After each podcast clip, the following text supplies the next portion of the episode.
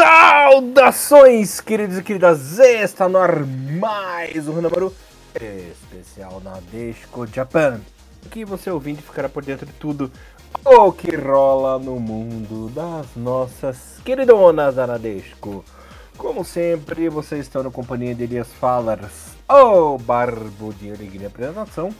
Comentário. Aliás, hoje, dois comentaristas pimpas para Dedel são aí meus pulmões, né? É os meus corações, que eu tenho dois corações, porque eles são tão lendas que eu tenho que dividir o meu coração aqui. Mr. Thiago Henrique Cruz e ele, Mr. Thiago Bom Tempo. Vamos falar aí tudo sobre as Nadesco na Copa do Mundo e será canudo. Começando pelo Thiagão, tudo bem com você, meu querido? Como é que foi a semana? Felizão? Salve, salve Elias, bom dia, boa tarde, boa noite a todos os nossos queridos ouvintes, boa noite e boa tarde ou bom dia para o nosso querido amigo também Tiago Bom Tempo, hoje aqui é o nosso grupo de elite, né, ah, o trio de ouro, e vamos falar sobre essa primeira fase do, da Netico Japan na Copa do Mundo, uma excelente primeira fase, a gente pode dizer isso, até melhor do que imaginava e muito mais fácil do que, do que eu esperava, sinceramente, a semana foi tudo ok, espero que também a de vocês também tenha sido, e agora Vamos poder falar um pouquinho melhor né, de tudo que aconteceu na primeira fase, tudo que pode acontecer, né? A gente não vai poder especular muito, porque a gente está gravando esse podcast é, na segunda-feira, exatamente no dia 31 de julho, então nem todos os grupos estão definidos. Então a gente vai poder falar aqui mais ou menos o que quem sabe até agora. É claro, né? Vocês vão saber. Quando esse podcast for no ar, já vai estar tá os grupos basicamente quase todos definidos, alguns outros ou não, e os, e os, adversários também. Então a gente vai poder falar um pouquinho sobre tudo até o dia 31, o que vai acontecer depois. Uh, vocês é, melhorem aí o nosso podcast nos comentários, a gente tem mais ou menos uma ideia do que vai acontecer. E primeira fase, muito bem, né? Eu acho que, que dá pra gente ponderar que foi mais fácil do que a gente imaginava, Elias e Bom Tempo? Mr. Thiago Bom Tempo, isso que eu comentar com você agora. Três vitórias, nove pontos, tranquilinho. Tudo bem, eu tava otimista que poderia ganhar da Espanha e tal, mas eu não esperava uma goleada, né? Um massacre japonês diante dos espanholos. 4 a 0 eu esperava ali 1 a 0 uns 2 a 0 assim, um 3 a 1 né? Mas 4 a 0 bom tempo. Que isso? Entraram no modo turbo? Olá todo mundo. É, olá Elias, olá Tiagão. Pois é, né? Foi essa primeira fase que surpreendeu a gente. Mas assim, os dois primeiros jogos eu acho que tava meio que dentro do, do esperado. É, talvez um pouquinho melhor até que o esperado, né? É, o time jogou muito bem, principalmente a primeira partida. E esse jogo contra a Espanha hoje que surpreendeu todo mundo, né? A gente imaginava que é, ia, o time ia, ia, ia, ter um pouco mais de dificuldade, né? Ia sofrer bastante, mas o, o plano do nosso Mr. Ikeda funcionou perfeitamente, anulou completamente a, a seleção espanhola, ganhamos de goleada, acho que no máximo a gente esperava é, talvez um empate, até porque muita gente estava não, não se importaria muito de perder esse jogo, até por causa dos cruzamentos das oitavas, né? Eu vi muito torcedor do, Japão que pensava, ah, seria melhor se a gente tivesse pegado a Suíça nas oitavas. Eu vi até gente falando que é, esperava, é, não comemorando tanto esse resultado, porque já pensando em pegar um adversário mais fácil nas oitavas, né? Dizendo, o chaveamento aí bem complicado. Mas é aquela velha história, né, Tiagão? Quem quer ser campeão, quem quer bem no campeonato não pode escolher adversário, né? Quem sabe, é, lembrando que o chaveamento aí do Japão já foi definido, não vai enfrentar a seleção da Noruega, uma das grandes seleções aí do, do futebol feminino. Quem sabe vencendo a Noruega não dá um up a mais aí em busca do bicampeonato, né? Também tem esse lado da motivação, né? Você vencer uma equipe grandona. Sabe uma coisa que eu acho interessante? E aí acho que até uma, uma evolução nessa questão de, de competição é que você, o que Tempo falou, né? Uma coisa é a gente aqui que está sempre pensando, né, no caminho mais fácil e tudo mais. Isso, isso é muito, muito do futebol mundial. Mas eu, eu, percebo até que talvez é uma mudança um pouco de pensamento até do, dos japoneses que acompanham o futebol, que hoje estudam mais, é, têm contato com ideias de, de outros países, como a Inglaterra tudo mais, e, e, e, ver esse tipo de comentário, né, qual que é o caminho mais fácil, o que seria melhor, o que seria pior, eu, eu assim, eu não vejo de maneira ruim, assim, sabe, eu até acho interessante, é, até o, o próprio japonês começar a trabalhar com essa questão de perspectiva, o que é melhor, né, porcentagem maior de vitória ou não, porque a gente sabe que o futebol feminino ele muda muito, né, e isso é, é muito, muito engraçado, assim, eu, eu, eu vendo essa Copa do Mundo hoje com um pouco mais de atenção né, do, que, do que antigamente, é, eu percebo que as seleções, às vezes, de um ciclo para o outro, elas mudam drasticamente, né? Então,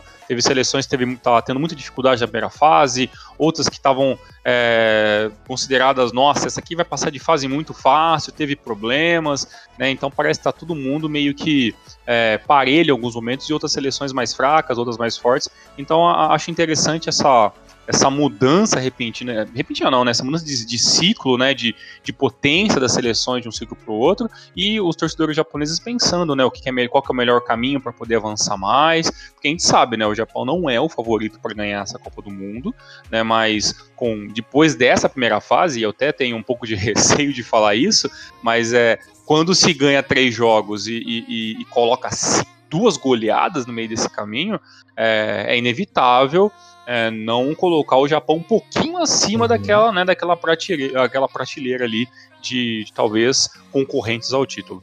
É, você falou esse lance de ciclos aí, Tiagão. Um exemplo disso que, inclusive, é o mesmo ciclo, não mudou, o time não mudou praticamente nada, né? É das Olimpíadas para cá, que é o próprio Canadá, né? A seleção canadense foi campeã olímpica, tava com a moral lá em cima, jogando muito bem, né? O time ajeitadinho. E não passou de fase, né? Inclusive levou uma goleada, foi massacrada pela Austrália hoje, né? Tomou de 4 uhum. a 0 Não passou de fase, ficou em terceiro. Né? As Matildas aí, nossas queridas Matildas, inclusive terminaram aí na primeira colocação do grupo, né? Com duas vitórias. E em segundo passou a Nigéria, com cinco pontos. Então, como você disse, muito rápido, né? Parece que muda de ano para ano. Um time tá bem. Um time tá bem de repente aquela oscilada. É, é interessante isso. Não, isso é verdade. Pelo menos eu, eu tenho esse entendimento, até porque, por exemplo, é, a última Copa do Mundo eu tive dificuldades em ver alguns jogos de outras seleções, fiquei um pouco mais olhando, né, a seleção feminina, a seleção brasileira. E, e, uma coisa que eu acho bem legal também da gente comentar é porque essa, essa Copa do Mundo a gente consegue ver basicamente todos os jogos. Claro, os horários não são tão fáceis, mas, mas basicamente a gente consegue ver hoje é, todos os jogos ao vivo, depois gravados, né, por questão de estar tá passando no YouTube e tudo mais. Então, é, facilita a gente poder ter um ver, né, essa diferença dessa, das equipes, né? E muito legal, porque a seleção do Canadá, a seleção do Canadá tem um pouco mais de dificuldades, a Austrália que talvez ia, ia lutar por uma segunda vaga, acabou ficando em primeiro, então realmente essa, essa mudança às vezes de um de dois, três anos para cá, ou até a, algumas jogadoras ficarem mais velhas ou perder um pouco de rendimento, muda completamente o jogo e, e, e, coloca um pouco mais de pimenta na, na competição. Pegando esse assunto aí, antes da gente destrinchar é, todos os jogos do Japão na primeira fase, por bom tempo. Realmente é mais complicado enfrentar assim a Noruega, que é bicho papão, é claro. Ou dá na mesma, porque a Suíça também tem um time bom, um time ajeitado e legal. Olha, eu acho que o Japão teve um pouco de sorte nesse cruzamento, porque nesses times do grupo A não tem nenhum bicho-papão, não tem nenhum candidato ao título. Por mais que a Noruega seja uma seleção que já tem muita tradição, a Noruega atualmente é um time que não é mais forte que o Japão, acho que está mais ou menos no nível parecido. É um time que tem muitos talentos individuais, mas que tem alguns problemas no coletivo, né? Eu vi muitas pessoas criticando justamente isso dessa, dessa seleção da Noruega, né? Que teve uma, umas partidas bem irregulares, né? É um time que se esperava que terminasse em primeiro lugar e teve até dificuldade para se classificar. Já a Suíça era uma seleção que está um, pouco abaixo né, do nível tanto da Noruega quanto do Japão. Foi até uma surpresa passar em primeiro, aquele time que joga bem defensivo mesmo, né? Pelos é, próprios resultados, né? A gente viu um time de, de poucos gols a favor, contra, passou em primeiro lugar, mas com 2 0 a 0 né? Então é, é um time que, se fosse jogar contra o Japão, ia ficar bem na retranca. Contra, a Noruega, acho que vai ser um jogo um pouco mais, mais aberto. É um time que tem mais, mais qualidade para atacar. Mas, de qualquer forma, são dois adversários, né, que o Japão tem condições, totais condições de vencer, né? Mas é, a Noruega atualmente é um time que não dá para dizer que tá, eu não diria que tá entre os, entre os candidatos ao título, não. Uhum. É, e a Suíça usa a mesma tática de sempre, né? o famoso ferrolho suíço. Defesa, retranca, não importa a modalidade do jogo. É, Tiagão, só falando aqui rapidinho do, da trajetória das nossas Nadesco até o momento. A primeira partida é, estreou contra a seleção de Zâmbia, ganhou de 5 a 0 né? Resultado aí bem elástico. A segunda partida derrotou Costa Rica por 2 a 0 essa última aí por 4 a 0 né? Então, além de ter ficado na primeira colocação invicta, né, com 9 pontos, teve o saldo positivo aí de 11 gols não tomou gol essa primeira fase, né? Não, isso é incrível, né? São três jogos, né? Nenhum gol tomado e ainda, né? Tem ainda o plus. A gente tem uma jogadora da seleção como, como artilheira da competição até o momento, né? Que, que é a Miyazawa. Então, assim, é, é uma primeira fase é muito melhor do que eu, particularmente, poderia imaginar, né? E nesse primeiro jogo, Elias, ainda teve a questão da seleção da Zâmbia é, ter entrado em campo, né? Como parece ter alguns problemas internos, né? Algumas coisas com o treinador. Então, assim, o primeiro jogo foi bem complicado é, nesse comecinho, porque a gente não sabia como a seleção da Zâmbia ia entrar em, entrar em campo, apesar do Japão ser, ser, ser, favorito, né? E as meninas conseguiram fazer um bom primeiro tempo. Antes, se não me engano, teve um gol impedido, né? Ainda lá no, nos 20. Dois, né? Teve dois, na verdade, né? Logo um no primeiro tempo e ainda no começo do segundo tempo. anulado. E o pênalti anulado, e, e, mesmo assim isso não, não diminuiu o ímpeto, né? O Japão ainda demorou um pouquinho para engrenar o, o, os passos corretos, e quando, e quando engrenou isso, o gol saiu da, na Miyazal no final do primeiro tempo ali com, com o toque da Fudino, e aí no segundo tempo teve a questão do, do outro gol anulado, e aí né, o, a, os espaços foram aparecendo quando a seleção de Zambia foi, foi automaticamente cansando, e claramente era a equipe mais fraca da chave, né? E o Japão foi em, em, encaixando seus gols ali, também teve o gol da Endo ali também que, eu gostei bastante. No finalzinho, a Wiki ainda fechou o placar em 5 a 0. Então você vê que o time estava bem solto, né? Conseguiu fazer é, dois placares lá. Eu até achei que fez mais gol, é, superou minha expectativa de gols, né? Achei que se na primeira fase as Andesco entrar mais tímidas, né? E vencer joguinhos por 2 a 0 3 a 1 e tudo mais. Mas resolveram desovar gol, hein, bom tempo. Que é isso, cara? Então, né, a gente viu que o Ikeda, o Futoshi Ikeda, estudou bem os adversários, né? Nesse jogo contra a Zâmbia, era um jogo que, para mim, eu tinha mais receio desse jogo do que contra a Costa Rica. Eu já, eu já vi, via, né, a Zâmbia como uma ameaça maior pro, pro Japão. A gente até viu na última rodada agora que a, a Zâmbia até ganhou da Costa Rica, né? Terminou em terceiro lugar.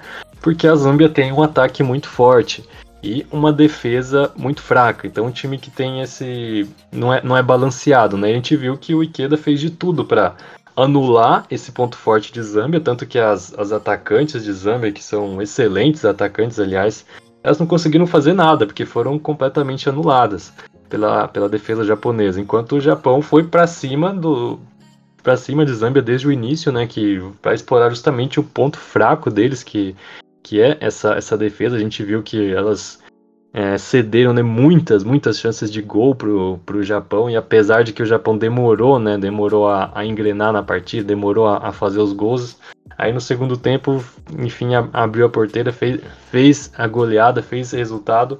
Contra a Costa Rica foi o jogo que. É, talvez o único jogo assim que não foi brilhante, né, do Japão nessa fase. Simplesmente fez o resultado logo no início, não, não teve dificuldade igual o Zambi que demorou até até marcar mais de um gol, até ter mais tranquilidade, né? Já fez dois gols logo no início e como a Costa Rica também não conseguiu ameaçar, é, no segundo tempo bastou o time se poupar e segurar a vitória, né? É, e já esse jogo contra, contra a Espanha, né, o Ikeda aproveitou para fazer bem o rodízio né, do, do elenco, rodízio das jogadores. É mais uma coisa para se elogiar né, nesse, nesse time do Japão, que a gente uma coisa que foi bem interessante de ver nesse time é que sai um jogadora, entra jogadora não, quase não cai o, o nível da, das atuações, né? A gente viu que a maioria das, das reservas, consideradas reservas, né? Tem algumas posições até que não dá nem pra gente dizer quem que é titular, quem que é reserva. Estão é, jogando praticamente no mesmo, mesmo nível, né? Da, das titulares. Por exemplo, no ataque tem a, a Mina Tanaka, que jogou muito bem todas as partidas, né? Foi titular nas duas primeiras, depois na última entrou a Wake, a Riko Wake no lugar dela e também fez, jogou muito bem. É, na ponta esquerda que tem a, a Endo, que está jogando, fazendo uma ótima Copa. Quando entrou a Sugita no lugar dela no segundo jogo também jogou muito bem. É, como meia ofensiva, né? É, tanto a, a, Miyazawa quanto a Naomoto, quanto a, a Oba Fudino, são três jogadoras para duas posições, não dá para dizer quem é titular, né? Que fez muito bem esse, esse rodízio, né? E todas conseguiram jogar bem, todas conseguiram ter seu momento de destaque, né? Até na defesa, que dá para tem que elogiar muito essa defesa, né? Conseguir passar dessa fase sem, sem sofrer nenhum gol, né? E todas as zagueiras jogando muito bem, até aquelas zagueiras que a gente achava que nem ia ter muito espaço, né? Porque a gente tem a Komaga e a Minami, que foram titulares em todos os jogos. E a terceira vaga desse trio foi, foi sempre uma jogadora diferente, né? No primeiro jogo a, a Ishikawa, depois no segundo a Miyake, e agora no terceiro a Takahashi. E todas, e todas entraram entraram bem, né? Então não dá nem pra gente tentar imaginar quem será que vai ser titular no próximo que, que vai ser para valer, né? Então é, isso é um, um ponto a se elogiar muito no Japão, que o Ikeda ele planejou muito bem esse, esse revezamento, né, esse rodízio do elenco e conseguiu descansar é, praticamente todas as jogadoras. Não tem nenhuma jogadora assim, tirando as de defesa, né? Que nem tiveram tanto, tanto trabalho assim. É, assim do meio para frente, conseguiu é, rodar bem, praticamente todas jogaram, né? A única que não teve nenhum minuto em campo foi a Maika Ramano, que é justamente uma das grandes promessas, né? Que ela sofreu uma, uma lesão no uma lesão no ombro nas vésperas da Copa, quase é, gente ficou até com medo de que ela pudesse ser cortada e tal, mas pelo visto não é nada muito grave, já voltou a treinar. A gente até esperava que ela ganhasse alguns minutos contra a Espanha, não ganhou. Mas, é, no geral, é, esse revezamento aí que funcionou muito bem e o time vai chegar na, na próxima fase agora bem, bem descansado, né? Então daria pra gente ver é, qual que seria né, a visão do Ikeda para realmente esse time titular, que eu acredito que vai ser algo mais parecido com o que a gente viu na primeira rodada. Mas completando sobre o jogo da Espanha, o jogo de hoje, é, a gente presenciou, eu acredito, que foi o, simplesmente a melhor atuação da história das, Nadeshiko em uma Copa do Mundo, porque não foi uma vitória contra uma seleção qualquer, foi uma vitória contra, contra a Espanha, que era uma candidata ao título, né? Uma seleção que a Espanha vinha atropelando todo mundo que a enfrentava nos, não só nos primeiros jogos da Copa, mas em, nos amistosos também. A Espanha já estava vários jogos sem, sem perder, vários jogos sem sofrer gol. É, é uma das primeiras do ranking da FIFA, é assim uma das seleções que. Uma das cinco ou seis que entraram nesse, nessa Copa como candidata ao título, todo mundo imaginando, imaginando que a Espanha ia, ia ser a, a ia terminar como líder, né? Aliás, estava na frente do Japão no, no saldo de gols.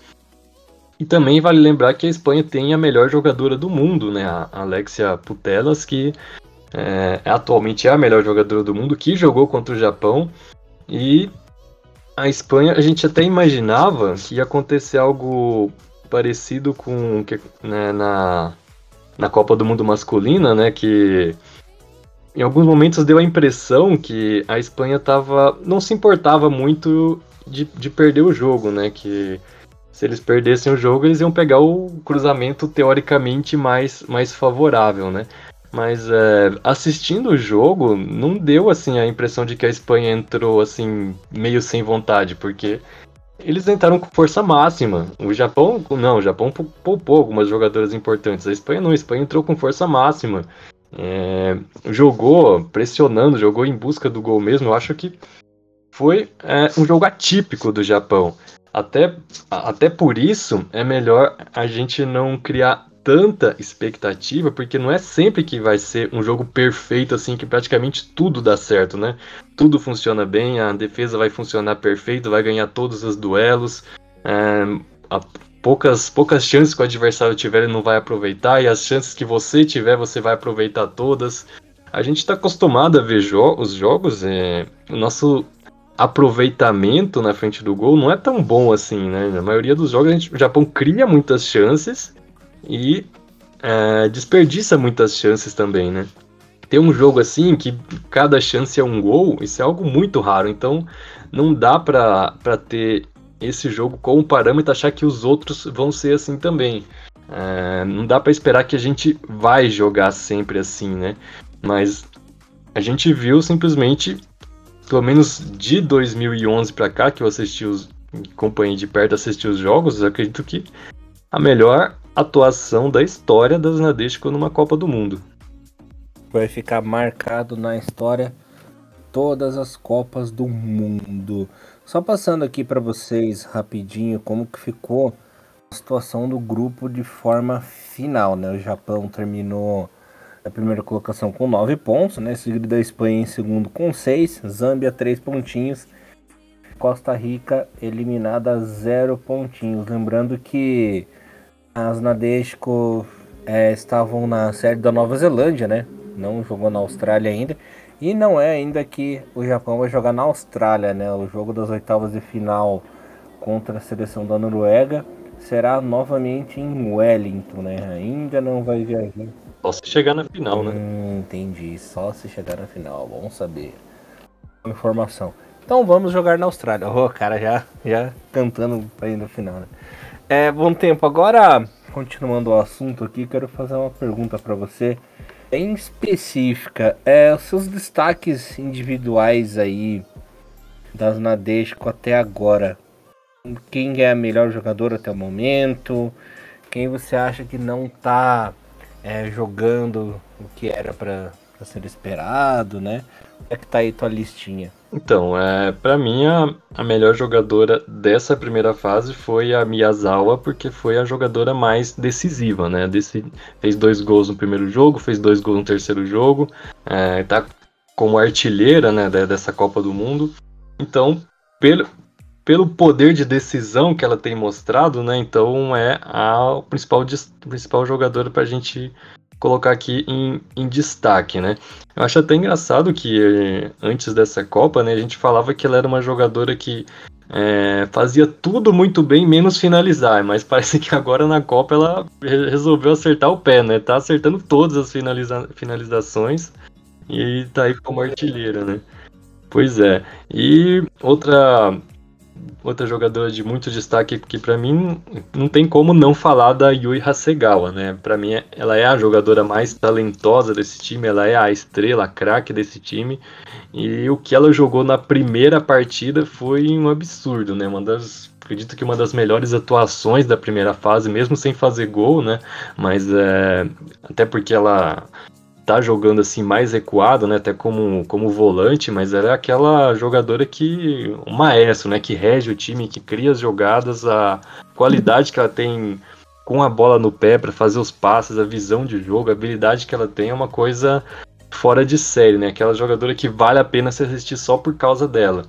E jogou muito, jogou bem também a segunda partida, né? Mesmo apesar de é, não ter sido aquele jogo brilhante e tal, e no terceiro jogo foi poupado, né? Entrou só no finalzinho. É... Também destaco bastante a Mina Tanaka, que foi, foi uma das jogadoras que mais me surpreendeu positivamente nessa Copa, porque a Mina Tanaka é aquela jogadora que já está na seleção há bastante tempo, né, uma das mais veteranas desse grupo, e por mais que ela sempre foi goleadora, sempre foi artilheira várias vezes da, na Nadeshiko League, na seleção era aquela jogadora que nos jogos importantes você não, ela não passava muita confiança, né? Até por isso que a gente dizia né, antes da Copa que centroavante era uma posição que o Japão tinha problemas, né? Porque não tinha aquela, aquela matadora, aquela jogadora que a gente ia confiar que fazia muitos gols. Era nossa artilheira era a Iwabuchi, né? Que foi cortada, não está em boa fase, né? Cortada por é, por questões técnicas, né? Foi até a grande polêmica né, dessa convocação ausência da Iwabuchi, que era a craque desse time. Agora perdeu espaço e acabou não sendo convocada. E chega aí a Mina Tanaka, né, aquela jogadora que me lembrava o Ryoichi Maeda, aquele atacante que na J-League era goleador, que era sempre artilheiro, disputando artilharia, mas chegava na seleção, nos jogos importantes, você sabia que ele não ia, não ia corresponder, né? Até porque nessa troca de gerações, né, que vem acontecendo na, na, na Desco Japan, é, principalmente na, na era, no ciclo anterior, né, com a Asako Takakura, o Japão sempre sofria muito quando enfrentava seleções mais fortes, seleções assim, nível top 10 no ranking mundial.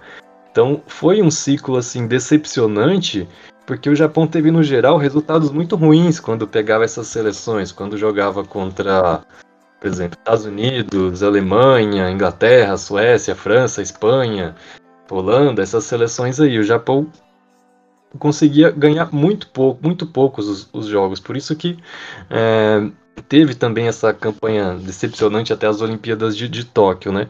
E quando começou o ciclo Ikeda, eu acho que aquela curva de crescimento né, já tinha chegado no ponto mais baixo e aí finalmente começou a, a, a subir, né? O nível do desempenho dava para dava ver que tinha alguma esperança, né? Que estava acontecendo essa troca de gerações, estava vindo jogadoras jovens que estavam ganhando experiência, que estavam evoluindo, mas assim, esse time não chegou no auge ainda, tanto que durante a, a era Ikeda, né, das Olimpíadas para cá, é, o Japão ainda tinha resultados muito ruins contra seleções desse, desse nível top 10 do ranking mundial.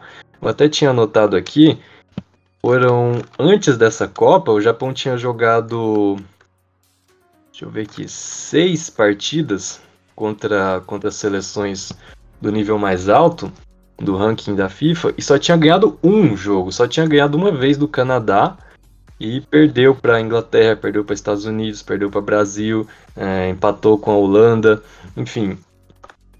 É, isso era a maior preocupação é, de quem acompanhava na, na Disco Japan, porque quando enfrentava uma seleção mais forte, geralmente o Japão não conseguia fazer nada e não conseguia nem fazer gol. A maioria desses jogos contra as seleções mais fortes foram derrotas sem fazer gol. E até por isso que foi tão surpreendente, né, esse, esse jogo contra a Espanha. Mas assim, eu, eu vi muito comentário de hoje na, nas redes sociais acredito que a maioria de pessoas que não acompanham o Japão de perto e só viu os jogos da Copa. A gente fala, ah, o Japão é favorito, o Japão está entre as, as principais seleções para ganhar essa Copa. Eu acho que pelo futebol jogado, até daria para pensar isso, porque eu não vi nenhuma seleção jogando melhor que o Japão. Então, assim, a gente viu muita seleção forte que tá passando dificuldade, que tá até vencendo seus jogos, mas não tá assim jogando um futebol tão convincente, por exemplo. Até os Estados Unidos é, teve dificuldade para jogar contra o Haiti na, não quer dizer contra o Vietnã na primeira rodada, depois empatou com a Holanda, foi um, um jogo muito bom, né? Mas é, muitas seleções assim com status de favorita é, que tiveram dificuldades né, nessa, nessa primeira fase e não mostraram assim aquele futebol maravilhoso, futebol de, de candidato ao título, né? Enquanto o Japão, acredito que muita gente falando aí, né? O Japão jogando o futebol mais bonito dessa Copa, pelo menos até agora, né? Mas assim, é sempre bom lembrar que a gente tem que ficar com o pé no chão, né? Porque a gente ganhou, ganhou, goleou o Zâmbia, ok, mas é uma seleção mais fraca. A gente ganhou da Costa Rica, ok, mas é uma seleção mais fraca. E por mais que esse jogo contra a Espanha tenha sido histórico, não era um jogo que estava valendo classificação. Os dois países já estavam classificados, né? Então, é, por mais que a Espanha tenha jogado com força máxima, deu a impressão de que elas realmente queriam ganhar e que elas ficaram assim. Dava pra, pela expressão das jogadoras, do técnico, né? Eles aparentemente ficaram muito frustrados, né, de perder esse jogo de forma da forma que perderam, né? Mas assim, não tinha aquela urgência, não era se perder tá eliminado. Então, não foi assim um jogo pra valer. Eu acho que no mata-mata aí sim que a gente vai ver se esse time esse time do Japão realmente tem é, aquilo para ser campeão, porque pelo que a gente viu na primeira fase, foi a melhor primeira fase da história do Japão nas, na, nas Copas, né? Porém, é, uma coisa também que me preocupou um pouco é que o Japão tem na, nas, nas Copas do Mundo de categorias de base, principalmente, né, do, do feminino, tem um histórico muito grande de fazer uma campanha perfeita na primeira fase, ou quase perfeita, terminando em primeiro lugar no grupo, e ser eliminado no primeiro jogo de mata-mata. Eu tava vendo que isso aconteceu muito, principalmente é, nas seleções sub-17 que até hoje só teve. Deixa eu ver, se não me engano foram sete ou oito. Acho que só, sete. Teve sete participações em, em Copa do Mundo Sub-17 e quatro vezes, quatro vezes, o Japão foi primeiro lugar no grupo e depois caiu no primeiro mata-mata. Em 2008, é, o Japão ganhou todos os jogos da fase de, de, grupos, duas goleadas, meteu 7 a 1 na França, 7 a 2 no Paraguai, ganhou até dos Estados Unidos, mas foi eliminado no primeiro mata-mata, perdeu nos pênaltis para a Inglaterra, a geração que tinha, tinha a Mana Iwabuchi como camisa 10. Depois, em 2012, também aconteceu a mesma coisa, três vitórias na fase de grupos, todos por placares altos, ganhou até de 5 a 0 do Brasil. Mas aí chegou no primeiro mata-mata e perdeu para Gana com uma, uma falha terrível da goleira, foi eliminada. Aliás, essa goleira era a Tika Hirao, que é atualmente a terceira goleira da seleção. E esse time também tinha várias outras jogadoras da, da seleção atual, tinha a Yui Hasegawa, a Arisa Shimizu, a Rina Sugita, a Shiori Miyake. Também aconteceu em 2018, também aconteceu em 2022. Enfim, é, e aconteceu também em uma Copa do Mundo Sub-20 em 2008 também. É, mesma coisa, primeiro lugar na fase de grupos e depois cai no primeiro jogo das quartas de final. É, a, inclusive a Saki Pumagai estava nesse time é uma coisa que uhum. deixa preocupado, porque é um histórico uhum. muito grande, né, de fazer essa campanha maravilhosa na fase de grupos e cair no primeiro mata-mata para times que são teoricamente mais fracos. Por outro lado, é, não estou falando isso para deixar vocês preocupados ou parecer pessimista, mas por outro lado, é, muitas jogadoras do elenco atual já tiveram essa experiência, né? Como eu falei, a Kumagai, Hasegawa, Shimizu, Sugita, Miyake, Hirao. Então, eu acredito que por causa disso, as jogadoras vão estar tá bem focadas para não cair naquele eventual oba-oba, para não repetir né, essa tragédia que seria a eliminação logo depois de uma fase de grupos tão boa. É, acredito que essa, essa experiência que elas tiveram, né, várias jogadoras desse elenco tiveram essa experiência, então elas já estão mais preparadas né, para que isso não aconteça de novo. É complicado, né? O Japão tem esse histórico que persegue tanto a seleção feminina quanto masculina, né? Impressionante. é um negócio que tá interligado, né? Mas vamos, vamos torcer para que finalmente essa zica vá embora, que venha aí nossa segunda estrelinha. Mr. Thiago Henrique Cruz, analisando aqui rapidinho, claro que tiveram grupos que ainda não foram encerrados, né? Lembrando que estamos no dia 31 de julho, acabou 100% a fase de grupos. Os asiáticos até o momento, Tiagão. No grupo A, as Filipinas até chegou a vencer a Nova Zelândia, né, por 1 a 0, mas ficou na última colocação com três pontinhos. É, a Austrália, né, as Matildas classificaram em primeiro do grupo B, né? Nosso querido Japão, os Nadesco também se classificaram em primeiro. É, no grupo D, a seleção da China ainda respira, né? Tá na terceira colocação, mas também não tá longe. Lembrando que o líder do grupo no momento é a Inglaterra com seis. Dinamarca tem três pontinhos e a China tem três pontinhos também. Estão aí na disputa. A China enfrenta justamente seleção da Inglaterra, né? Que é a líder, um confronto difícil, mas não é impossível. Vai, vai ter que fazer um saldinho, né? Porque a Dinamarca provavelmente vai passar por cima da seleção do Haiti, né? Quem já está eliminado é o Vietnã. O Vietnã até o momento já foram duas partidas e duas derrotas, né? Na estreia contra os Estados Unidos perdeu 3 a 0, depois derrota para a seleção de Portugal. E a Coreia do Sul bem difícil, né? Vai ter que torcer para um, muitos resultados, mas no momento é a lanterna com zero pontos. Bem difícil de classificar. Lembrando que tem a Alemanha no grupo também, né? Então, praticamente eliminado. E é justamente confronto direto, né? A seleção da Coreia enfrenta a seleção da Alemanha. Marrocos já enfrenta a classificada Colômbia, né? Bom, você tinha comentado que apesar da, da equipe ter sido eliminada, você gostou da seleção de Filipinas na Copa? Gostei, cara. Tem bastante, bastante jogos assim de seleções que eu nunca tinha assistido. A, a, seleção da Filipinas foi uma delas. Logo ainda, o jogo de estreia ainda, né? o grupo A eu, eu assisti todos os jogos, quase todos, basicamente. Só é, teve um joguinho da Noruega ali que acabei perdendo. Foi, um, foi um empate contra a Suíça, mas fora isso assisti todos. E a, a seleção da, da, Filipinas, apesar de ter perdido né, a estreia ali por, por 2x0 para a seleção da Suíça, fez um bom primeiro tempo. É, depois venceu né, a, a Nova Zelândia por 1x0. Eu falei, olha, chegou, no, chegou na última rodada com chances ainda de talvez é, beliscar essa vaga. E aí acabou sendo atropelado pela, pela seleção noruega, que é a, a próxima adversário da, da, da, seleção japonesa, né? E uma coisa que eu achei bem assim interessante vendo tudo isso que o Tempo falou, é assim, a seleção noruega ela não é um bicho papão, mas é uma seleção que você não pode dar muito espaço, né? Só que a seleção da Nova Zelândia deu muito mais espaços demais, assim, perdão, a seleção da Filipinas deu espaço demais para a Noruega e ela cresceu demais. Esse espaço, na teoria, a Noruega não vai encontrar jogando contra o Japão né, essa, essa falha defensiva, esses buracos que apareceram na sessão de Filipinas, mas eu, eu, admito que gostei bastante do futebol de Filipinas, gostei do entrosamento das meninas, como que elas jogam, gostei de assistir os jogos, então é, é uma seleção aí que, que, que eu tive um carinho grande para essa primeira fase, a, além da, das meninas. E como você falou, Elias, é muito difícil, né, talvez ter um, um outra, outras equipes asiáticas, né, já que é, tirando ali a sessão da Austrália, que é a Oceania, né, mas a gente né, tenta considerar pela questão de, de, de, proximidade, mas fora, fora Austrália e Japão, provavelmente a gente vai ter ninguém, né? A China dificilmente vai conseguir bater a seleção da, é, da Inglaterra, até porque a Inglaterra tá com 6 pontos, mas não tá 100% ainda, né?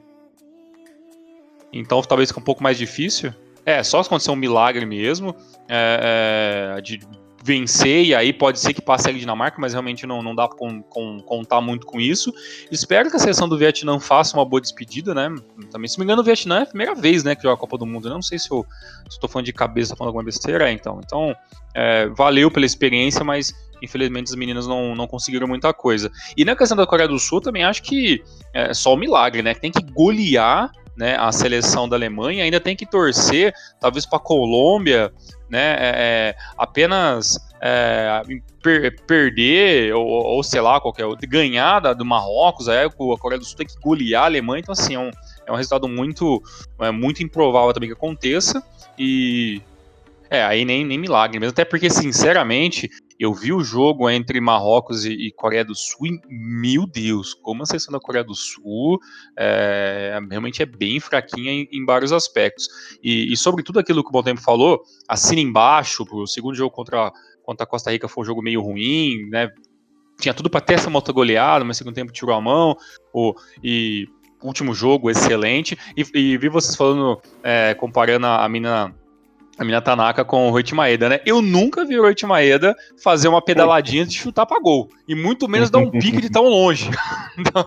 Eu tô arrependido de ter imaginado uma comparação dessa. Exatamente. Então, assim, eu acho que a mina tá assim, ó. Tá patamares altos ali, claro. O Roit Maeda. Muito é, mais, muito mais. Muito mais, mas o Roit Maeda é um, é, um person é um personagem, né? Dentro dos J-Leaguers que, que, fez história no jubiluato. Mas e esse, e esse último gol do, contra a Espanha, também naquela. Tem o lançamento do lateral, ah, claro, a, a espanhola se perdeu no lance, a bola, é, a bola acabou não saindo, a mina pegou, deu uma boa caminhada ali em diagonal, ainda faz o corte e bate assim de, de uma qualidade é, inacreditável e belíssimo gol, apesar que, que eu sempre estou torcendo bastante para o Wake também, ela é aquela talvez para mim a mais Rate Maeda, assim, sabe? Aquela mais. É, vamos chutar e se for pro gol é gol, entendeu? Vamos contar com o desvio, vamos contar com um pouquinho da sorte. Então, é, como o Bom Tempo falou, né? Não dá para esperar que isso aconteça. Claro, o Japão foi é, inteligente, foi competente nesses três primeiros jogos. Só que a questão é, né? Como os velhos do futebol falam, né, Elias? Que o campeonato uhum. começa agora. Né, o mata-mata uhum. é vacilou, já era. Seleção noruega é uma seleção bem chata que pode sim vencer o Japão se o Japão não conseguir, mas eu estou é, é, sempre uhum. tentando pensar positivo e esperando sim que, que, que o treinador tenha um plano né, contra essa, essa, essa seleção noruega, e por que não imaginar que o Japão tem sim todas as condições é, de passar para uma próxima fase, e quem sabe, né, passar desse primeiro, é, desse primeiro, né, desse um problema que é o jogo eliminatório, depois essas meninas engrenarem, porque futebol tem, e isso deixou muito claro para todo mundo. E uma informação que eu não gostaria de deixar pela metade, né, quando eu falei sobre a sessão de Zambia ali, é que o treinador dela, o técnico da equipe, é, foi acusado de conduta sexual yeah. inapropriada antes de começar o torneio, e mesmo assim ele foi mantido no cargo, uma coisa que sinceramente na minha cabeça não faz sentido nenhum, né, e com certeza é, a seleção, essa, essa participação da sessão da Zambia, além da, daqueles problemas de doping e tudo mais, acabou ficando é, um pouquinho manchada, e para mim toda a solidariedade aí para jogadores e que isso se resolva, porque realmente conduta sexual inapropriada, qualquer tipo de conduta é, inapropriada dentro do futebol é inaceitável, né? Então a gente espera que isso também se resolva. Em questão do Japão, meus amigos, dá pra, no, no, no, resumo da obra dá para dizer assim: a gente está esperando que passe, pode ser que não passe, e na dúvida, culpem o bom tempo. Não culpem a gente, porque, né, Elias? Ah, o Thiago que colocou olho gordo, o Thiago que, né, que é o pântano, não sei o que, dessa vez é o bom tempo. Ah, xinguem ele, porque eu sou, sou sempre xingado nas eliminações. E uma última coisinha para finalizar a minha participação é que, Elias, muitas vezes aconteceu isso, né? A gente, pô, vamos, vamos falar um pouquinho sobre o futebol de base, vamos ver as meninas com futebol de base, ou até mesmo com, com o futebol masculino. E aí aconteceu o quê? O primeiro, a primeira rodada perfeita, tudo acontecia. Então vamos esperar passar o, o primeiro jogo eliminatório pra gente falar um pouquinho mais. Acontecia, o time vai lá e caía nas oitavas de final e não tinha continuação, né? Então, é, o Montempo foi falando, eu fui lembrando tantas pautas que acabou acontecendo no Renomaru por causa disso, né? Pelo por é, ter esses esse relâmpago, né, que, que cai e tem uma primeira fase perfeita, infelizmente isso não dá continuidade, mas espero, espero sinceramente que dessa vez seja diferente e que a gente volte aqui daqui, algum, daqui uma semana, daqui duas, para poder falar o quanto uhum. o Japão passou e quanto evoluiu e quanto está evoluindo para chegar nessa final que é o objetivo que todos nós gostaríamos muito de poder ver essa seleção disputando. Já que você deu a deixa, Tiagão, para encerrar o programa aí de vez, deixa eu começar com bom tempo. Suas expectativas aí para essas oitavas de final bom tempo. É, sei que vai ser um jogo difícil, duro, mas tem como passar, né? Nos trancos barrancos ali, mas tem como passar, né? Sim, eu acredito que o Japão entra como. É, entra como um certo favoritismo, sim. A gente é, viu que pelo futebol jogado, o Japão tá jogando melhor que a Noruega, então seria o resultado normal, né? Seria o resultado esperado, o Japão vencer essa partida. Se for derrotado, vai ser uma frustração muito grande, né? Porque mas acontece, né? O futebol. Mas é, falei aí dos resultados trágicos aí do sub-17, sub-20. Né, vale lembrar também que o Japão tem ótimas campanhas tanto no sub-17 quanto no sub-20. Já chegou em finais, já foi campeão nas duas e tem jogadoras campeãs tanto sub-17 quanto sub-20, tem jogadores que foram campeões nas duas categorias. Então, é, essa mentalidade vencedora aí, essa mentalidade de entrar para vencer, de entrar pensando em título mesmo, é, já é uma realidade, né? Não é mais aquilo de já ah, a gente só sonha com título, agora que tá começando a ter isso né, na seleção masculina, os jogadores já falando em entrar para ser campeão, falando em título.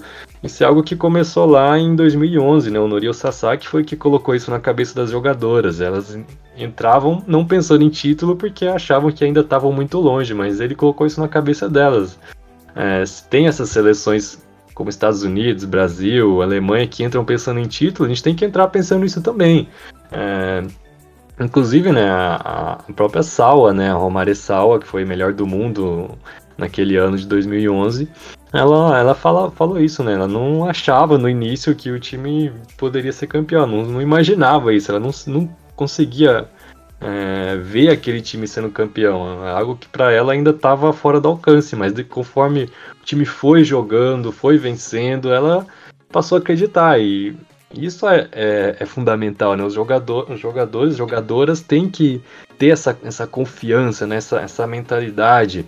É, muita gente, muitas vezes a gente, sempre em época de eliminação, né? Às vezes a gente, muita gente vai cornetar, falar, ah, falta ter aquela mentalidade, falta ter aquela, aquela garra para chegar na hora do vamos ver, lutar para para vencer mesmo, né? Aquela mentalidade vencedora. Às vezes falando que falta isso, mas isso é algo que a seleção feminina já tem há algum tempo é, e muitas jogadoras cada vez mais, mais rodadas. Né? Acredito que esse time ainda tem um potencial para mais. Né?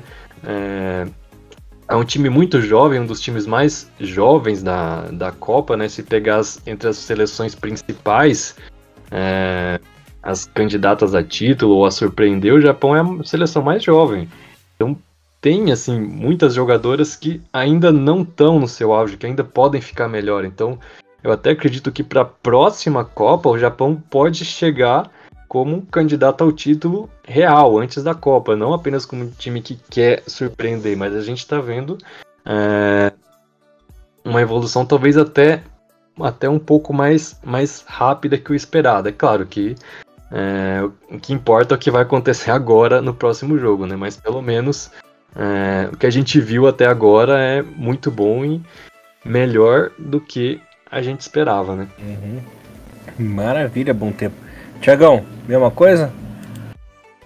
Mesma coisa e melhor ainda, né, Elias? Além das nossas opiniões aqui, tudo que a gente, a gente espera, até gostaria que você também falasse qual que é a sua expectativa e já puxar, já talvez até o último tópico de verdade, que é a gente pediu para o Plínio Livre da Rádio Mirai, mandar para a gente um, um áudio, né, também dando a opinião dele sobre, é, sobre essa, essa primeira fase, ele que é um dos especialistas sobre futebol japonês, e, de, e depois que o Elias dá a opinião dele, a gente toca é, aí o áudio que, que o Plínio mandou para mim, e como participante também, é, como quarto integrante desse, desse podcast. Uhum. É, galera, tem como passar pela Noruega, assim, eu lembro que o nosso prognóstico aí era pelo menos uma quartas de final, né? Como o Bom Tempo disse, seria muito frustrante a equipe ser eliminada agora nas oitavas, né? Então, eu acredito, né? Vou no embalo de vocês, acredito que tá, não vou dizer que vai ser um jogo fácil, né? Que não vai ser fácil, vai ser um jogo bem difícil, complicado, mas passa aí as quartas de final, né? Agora eu deixo a letrinha com o nosso querido Olá, amigos do Rinomaru Podcast. Eu sou Plínio Lima, comentarista da Rádio Mirai. Então é o seguinte, não poderia ter sido melhor, né? A classificação do Japão foi com estilo, com uma goleada em cima de uma adversária muito forte, que é a Espanha. Mas vamos falar um pouquinho sobre a campanha do Japão na primeira fase. Na primeira fase, na primeira partida, a seleção japonesa enfrentou a Zâmbia, uma seleção estreante na Copa do Mundo Feminina, sem muita tradição, e acabou goleando, né? A seleção japonesa acabou goleando pelo placar de 5 a 0. Apesar da Zâmbia não ter muita tradição no esporte, a Zâmbia conseguiu vencer, né, a seleção de Costa Rica, inclusive eu até torci para, para a Zâmbia vencer para que a, a Zâmbia saísse da Copa do Mundo com estilo. E é isso, né? O Japão venceu por 5 a 0 a Zâmbia. E aí depois veio o jogo contra a seleção da Costa Rica. É, nós perdemos no masculino e resolvemos descontar no feminino. Foi o que aconteceu. A seleção japonesa venceu pelo placar de 2 a 0. Foi um jogo bem catimbado, bem truncado. E aí depois veio a terceira partida da primeira rodada, que foi o jogo contra a Espanha. E eu falo para você, no primeiro tempo, a Espanha teve 80% de posse de bola e a bola na maior parte do tempo no campo ofensivo. E, e o Japão fez o placar de 3 a 0 no primeiro tempo. Os três gols aconteceram na base de contra-ataques rápidos. A seleção japonesa deu uma verdadeira aula de contra-ataque. O que aconteceu, né? No, no primeiro gol, que saiu aos 12 minutos, a Endo recebeu um passe no setor esquerdo, né? E aí, quando ela viu a, a Miyazawa e a Wake se apresentando ali na frente, aproximando ali na frente, chegou a Miyazawa, meteu o pé ali e fez o primeiro gol aos 12 minutos. 1 a 0 para o Japão. No segundo gol, foi mais um contra-ataque, né? Quem acabou recebendo o passe dessa vez foi a Wake. A Wake chutou, só que aí a bola bateu no pé da zagueira da zagueira da Espanha e bateu no chão e encobriu a goleira da, da seleção espanhola. Poderia ter sido considerada como contra, né? Mas o gol foi bonito mesmo, o gol tem que ser dado para o Wake mesmo. Agora eu dou um destaque para o terceiro gol. Observe que quando a a jogadora estava lá no meio para fazer o passe, quem estava com a bola, se eu não, acho que era o Wake que estava com a bola, a Hinata Miyazawa correu de antes do meio-campo pelo setor direito.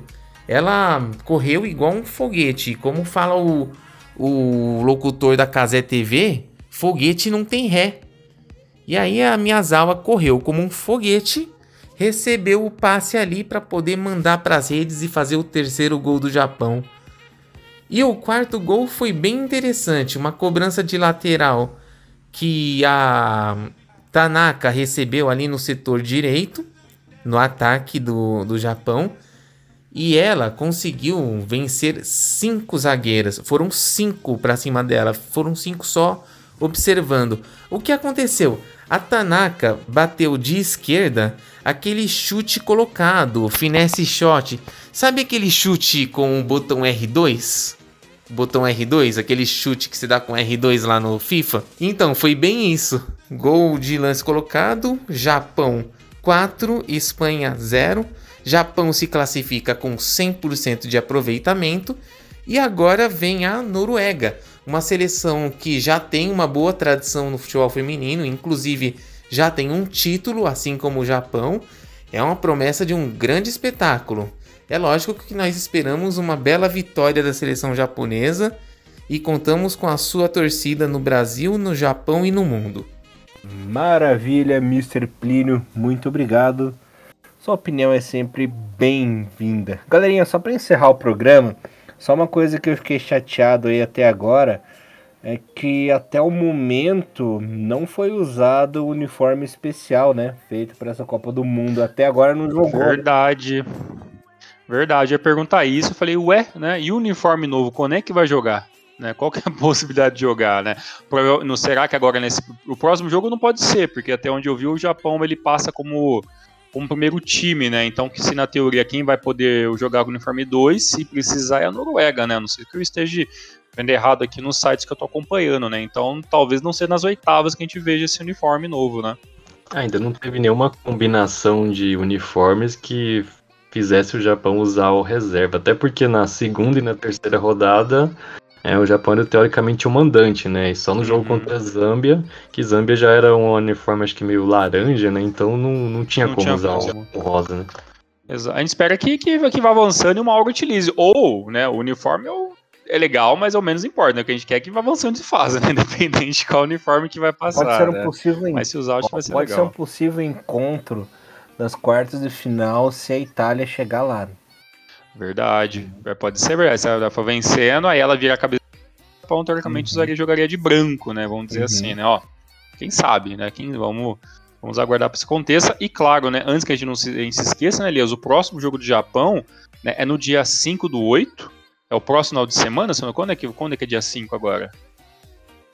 Sábado, né? Sábado no horário das 5 da manhã, 5 da manhã, né? Então, como é a, fiquem atentos que os próximos jogos da, da próxima fase começam a mudar um pouco de horário, né? Parece que não vai ter mais jogos né, às 10 da noite, começa a avançar cada vez mais o horário para amanhã, e aí né, o, os jogos vão ser, na sua grande maioria, é, na madrugada. Então, dia 5 do 8 às 5 horas da, 5 horas da manhã, Japão e Noruega, jogo valendo vaga aí nas quartas de final. Uhum.